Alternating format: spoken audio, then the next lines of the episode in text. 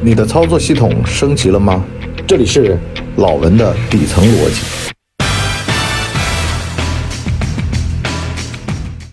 哎，老文的底层逻辑。今儿个呢，我看了一个纪录片，叫《南宋》。宋这个朝廷啊，它有点意思。可是呢，里面根子上的问题呢，就是文科生思维。这个人家老祖宗啊，赵匡胤。当年呢，看破了王朝兴替的规律。这就像我这两天在看这个扫黑除恶的纪录片一样的，历史上的一些东西呢，会造成啊后世的一些价值观的固化。你就比如说，在这个汉的时候吧，刘邦觉得，你看嘛，秦就是呢，这个子嗣不多，没封王。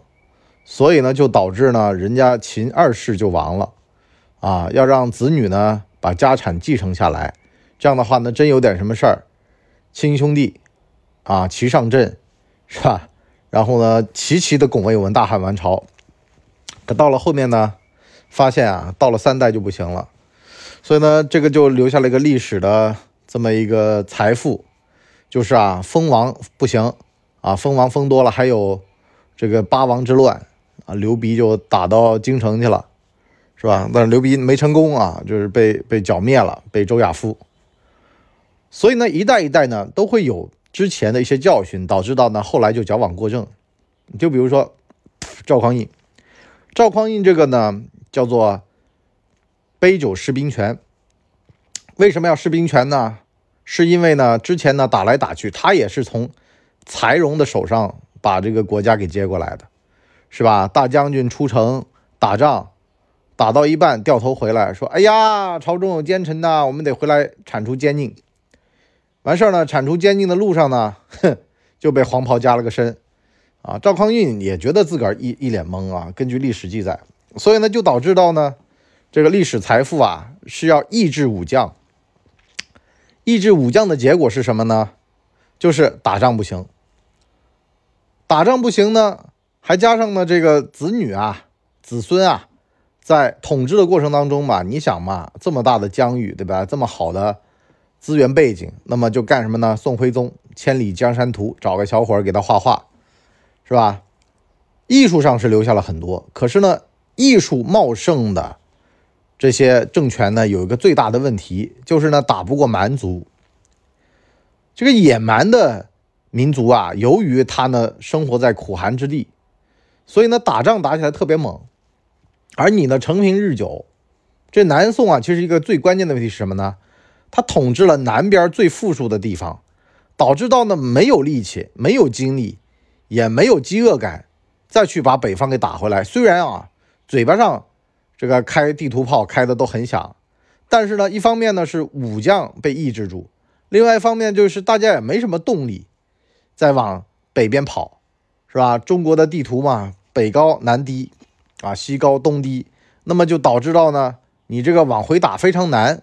这个历史上可能也就只有安徽凤阳出身的朱元璋，啊，稍稍的等于说把这个事儿给完成了，其他都不行，啊，都是西往东打。好了，我们讲完这个呢，其实我想说一个什么事儿呢？清朝皇室啊，根据《清史稿》啊，就留下来这么一段话，就是呢。要让后代呢就保留三分饥和寒，所以呢就弄得溥仪老小子呢没办法肚子饿。小的时候他少年皇帝嘛，童年皇帝嘛他是，所以呢偷太监的鸡腿吃。为什么呢？不让小孩吃太饱，不让小孩穿太暖。他明明干到皇帝了，为什么会这样呢？其实啊，当年努尔哈赤打大明的时候，根本就没有想到会有今天这番成就。说句实话，一切伟大的事情啊。如果你从细枝末节上来看，你会发现一些蛛丝马迹，就人家当年根本就不可能想到后世能闯下这么大的基业，他们一直想的是啊，把老家给弄弄好啊，装修装修好，真打不下去了，咱们还能回老家，这龙兴之地吧。所以后来闯关东，闯关东就是因为关东他不让汉人去啊，我们自个儿要回去，别到时候汉人弄得我们到时候啊家门口特别热闹，是吧？弄得好像被人家包围了一样。所以呢，留下东北一片沃土。后来呢，山东人就闯关东去了。啊，那么其实这事儿说明一个什么问题啊？就是大家如果说有点钱了，有点饥饿感，现在最怕的是什么呢？就是穷家里面出父子，啊，就是中产阶级家庭吧，你家庭本来就不富裕，还富养孩子，实际上呢，孩子还让他饥和寒一点比较好。这事儿呢，我怎么得来的呢？我进城嘛，我进城十几年了啊，原先呢我就小乡镇的青年，完事儿呢我就发现啊，城市的这些年轻人呢有个特点，就是不思进取。为什么不思进取呢？你就比如说啊，讨老婆结婚特别晚，那生个小孩呢年纪就很大了。那年纪很大呢，这里面有什么问题呢？就是在你挣钱好的时候吧，小孩还小，小孩用不着什么钱花。等到小孩大了要花钱了，你六七十岁了，这会儿要干嘛呢？要退休返聘，要再工作，再多工作多少年？就是一步错，步步错；一步慢，步步慢，就会导致这个情况。所以呢，人家一看自个儿爹妈这个情况呢，就不愿意结婚生孩了。再包括呢，让家里的小孩呢只读书不干家务，不从事社会生产劳动，志愿者什么的都不干。结果是什么呢？结果是这些小孩呢没有感恩之心，也没有所谓的。就是说，哎呀，不容易的感觉啊，就觉得一切来的很容易，是吧？这就导致到呢没有奋斗力。所以呢，往往啊，我有个哥们儿就问我嘛，说波叔啊，早年你们杭就来杭州的啊，外地人反而都买了房子。我们在杭州的嘛，住的单位的老宿舍是吧？分的老房子，一辈子没换成房子。其实早年我们家比你们家有钱的呀。我说说这话您就见外了，为什么呢？你本地人你没动力呀，你有什么动力呢？这房子捯饬捯饬翻修翻修，是吧？大几十万兜里都有，那何必呢？是吧？等等看看喽，看看有没有自己心仪的房子了。越等越没有，越等越没有。可是我们没有办法呀，我们过了这村没这店。我那会儿来杭州的时候，对吧？就没有办法的呀，就两个选择，要么不买房子回老家。要么买了房子，死乞白赖的一定要待在杭州，因为呢家里人出了大钱了，你如果不留在杭州的话，啊那就浪费了这么一笔钱，老家的房子也卖掉了，回不去了。为了你这首付，所以呢就不得不去待下去，不得不去买房子，不得不去奋斗，不得不逼了自己一把。你说那会儿啊，我晚上也睡不着觉，那房贷压力其实挺大的。说句实话，如果有人背过，你们自个儿心里会清楚。劳动的能力不是一直有的，你每个月还个几千块钱、几千块钱，人心里面还是有负担的。行情好的时候吧，这也无所谓。你要行情不好，特别是做生意的那帮人，好了，这边店里面还亏着钱，那边呢还付着房贷，这就干熬油这个情况啊，不知道各位了不了解啊？这很难受的呀。所以呢，导致到呢，就特别的有饥饿感，特别的有危机意识。所以呢，我那会儿啊就暗暗的发誓，我说这房贷吧，一方面还着，另外一方面呢，我得搞一个第二增长曲线。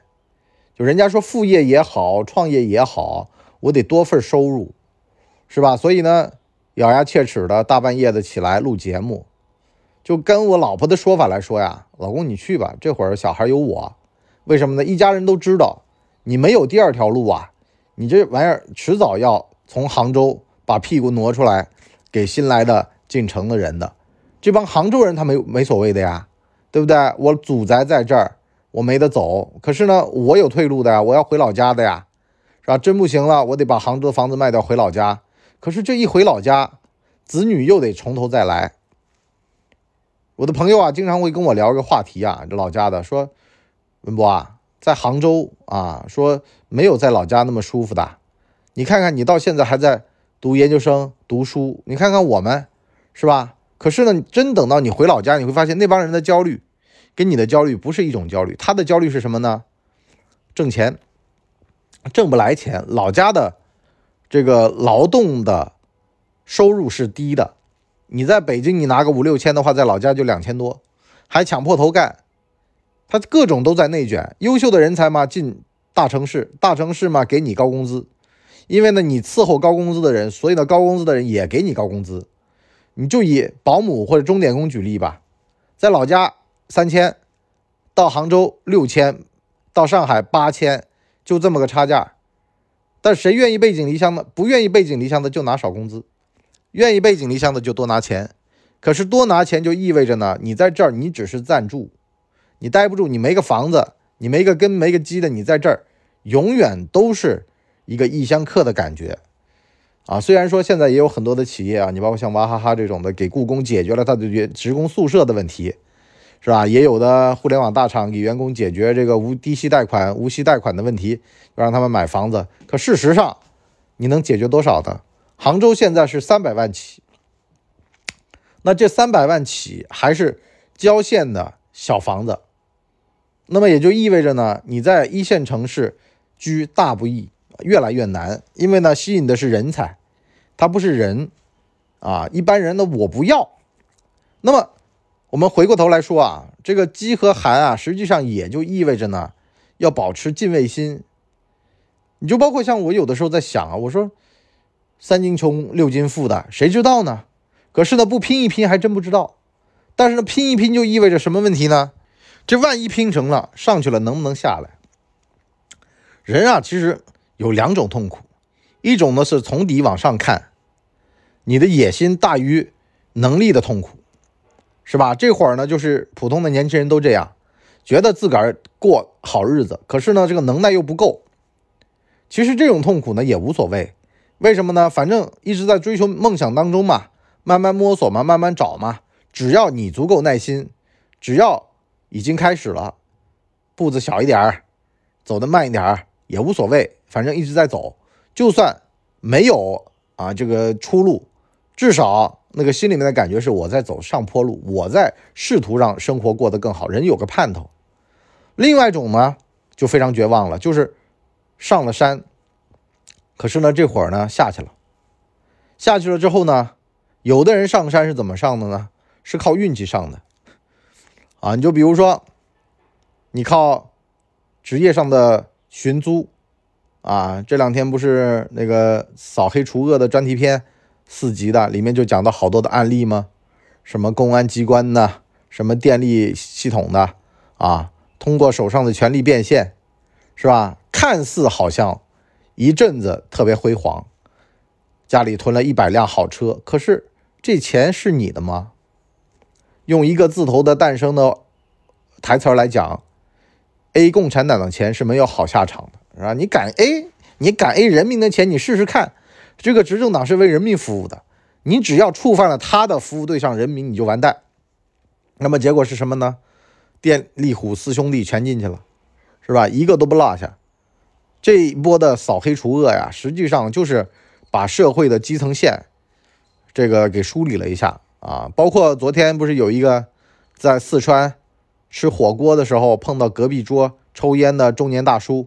跟对方冲突起来，对方朝他泼油，后来公安来了，啊，最后呢是罚了这个店家五万块钱的这个禁烟的这个令执行不当的这么一个措施的罚款，什么意思呢？实际上啊，中国的这种很基层的偏远的地方啊，这种社会治安问题啊屡禁不绝，为什么呢？大家都不冲着钱去，挣的钱呢也不高。这玩意儿就跟那种在官场上啊当了二十多年老科长、老村长的这种人一样的，我没有上升途径，我基层一线，我底层，你能奈我何呢？我想舒过得舒服点我想过得恣意妄为点然后呢，他内卷卷的又特别厉害，对吧？所以呢，你就包括像你在一线城市，有的时候你看到的一些情况啊，它未必是中国的真相啊，你想维权。你想跟别人争竞，你想告诉别人社会规则长什么样子啊？企图还要教他这个社会上的一些规矩，是吧？法律没必要，你只要拿到主要矛盾，就是呢，投诉这个店家让客人在店里面抽烟就行了，剩下的就是店家和客人的事儿了，跟你没关系，是吧？你说让隔壁桌不要抽烟，我的一个感觉是什么呢？像中国的城乡的这个矛盾一样的。城里人觉得这事儿天经地义，可是，一到乡下，这个事儿就是个屁。王权不下线啊，当然话不能这么说，但是呢，小地方他人情他人质的这个成分还是比较重的，所以呢，人呢不要自满。这个电影《金福南杀人事件》里面的这个女主一样的是吧？一个城里人跑到乡下啊，一定要用城里的那套法则去规范乡下的这帮男人，让他们啊该怎么地怎么地，就是那种啊女权主义的那个样子来了。可是呢，乡下这帮男人。他就在想，好啊，我顺从你啊，完事儿把你骗骗到手啊，怎么样啊？做作奸犯科的事儿啊，反正我们生活在底层没希望。你在一线城市，你觉得各处都是有规则的，大家都不想跟你计较，因为都冲着钱来。可是三四线、四五线不一样的呀，人家本来就没什么钱，就不冲着钱来，你能拿他怎么地？那么换句话说呢，经历了高峰的人，你在大城市待惯了，你又回不去小城市，小城市的规则你受不了。好了。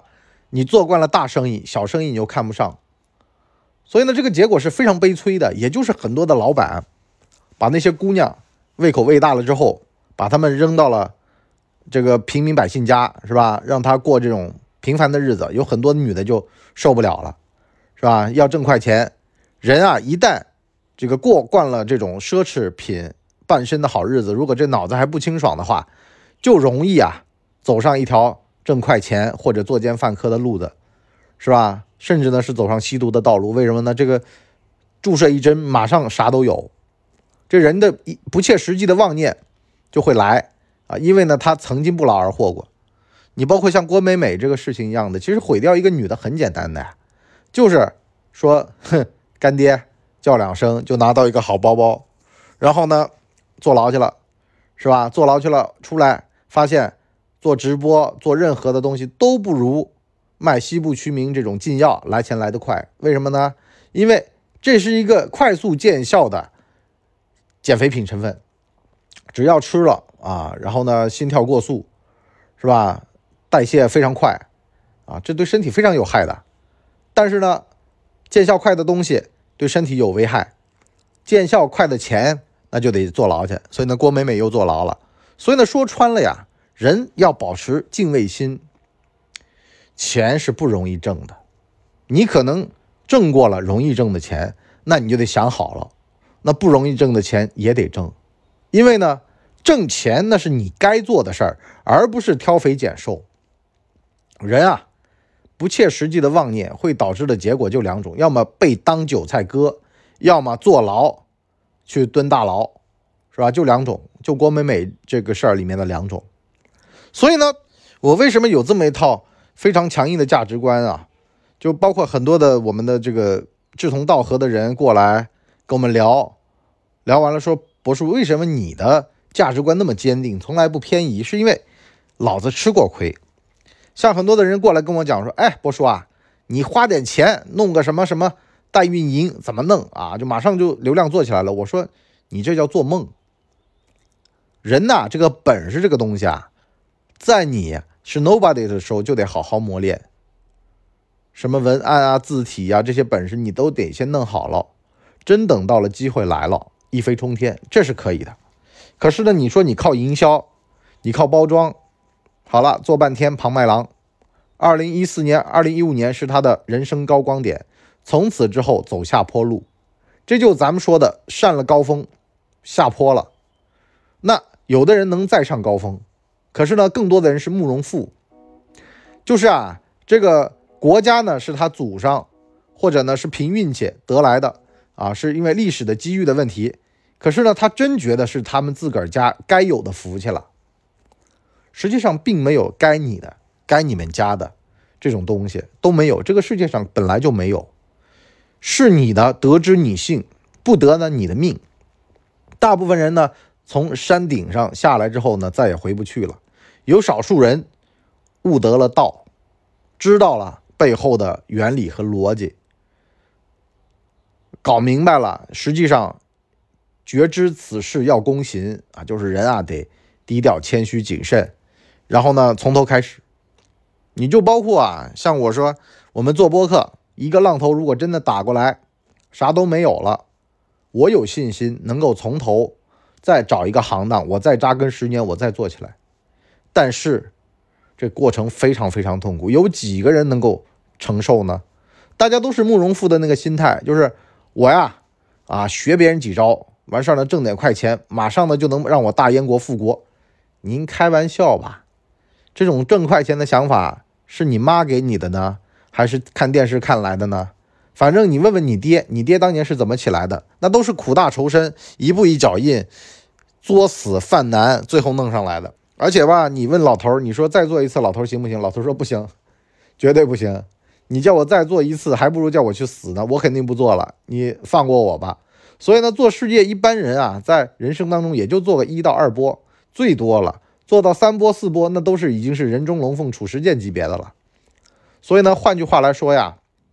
咱也得这么去认知啊，就是啊，对于自己的家人子女，很多时候你必须传达给他们的概念是，干什么事儿都不容易，而不是让他们觉得干什么事儿都容易，挑最容易的事儿来干。最后啊，上半集啊，咱们先聊到这儿，下半集呢，跟家大家开个头。说句实话啊，有很多的国家，包括民主国家，他们都有这么一个问题，就是给选民糖吃。给他们弄医保，给他们全民啊发钱，让他们呢投自己一票。这里面呢有一个很严重的问题，就是呢会养出一群白眼狼，谁给钱就替谁说话。那么像咱们家庭里面的小孩也一样的，你必须得让他知道好和歹。所以呢，像我国政治学的书就摆在书摊上，是吧？甚至呢是发到你手手上，像习近平的治国理念的这种册子啊，很多的。事业单位啊，国企啊，都直接发的，为什么呢？让你理解领导人的这个执政逻辑，这在外国你想都不敢想啊！这玩意儿让你掌握了屠龙之术，这还有的救的。可是，在咱们中国，就是让小孩得知道好歹，让小孩知道哪些决策对自己的长期是有利的，哪些是短期刺激对人是不利的。看很多的穷人家庭啊，你会发现啊，他们的父母就是这么。短视的、超捷径的去想问题的，讲话想事儿都是，哎呦喂，他们家有亲戚，有他有资源，呃，我咱们没有，那你多问一句啊，那没有，那人家也做成了呀，那咱们也没有，咱为什么不能做成呢？你就净看到有的那些呢？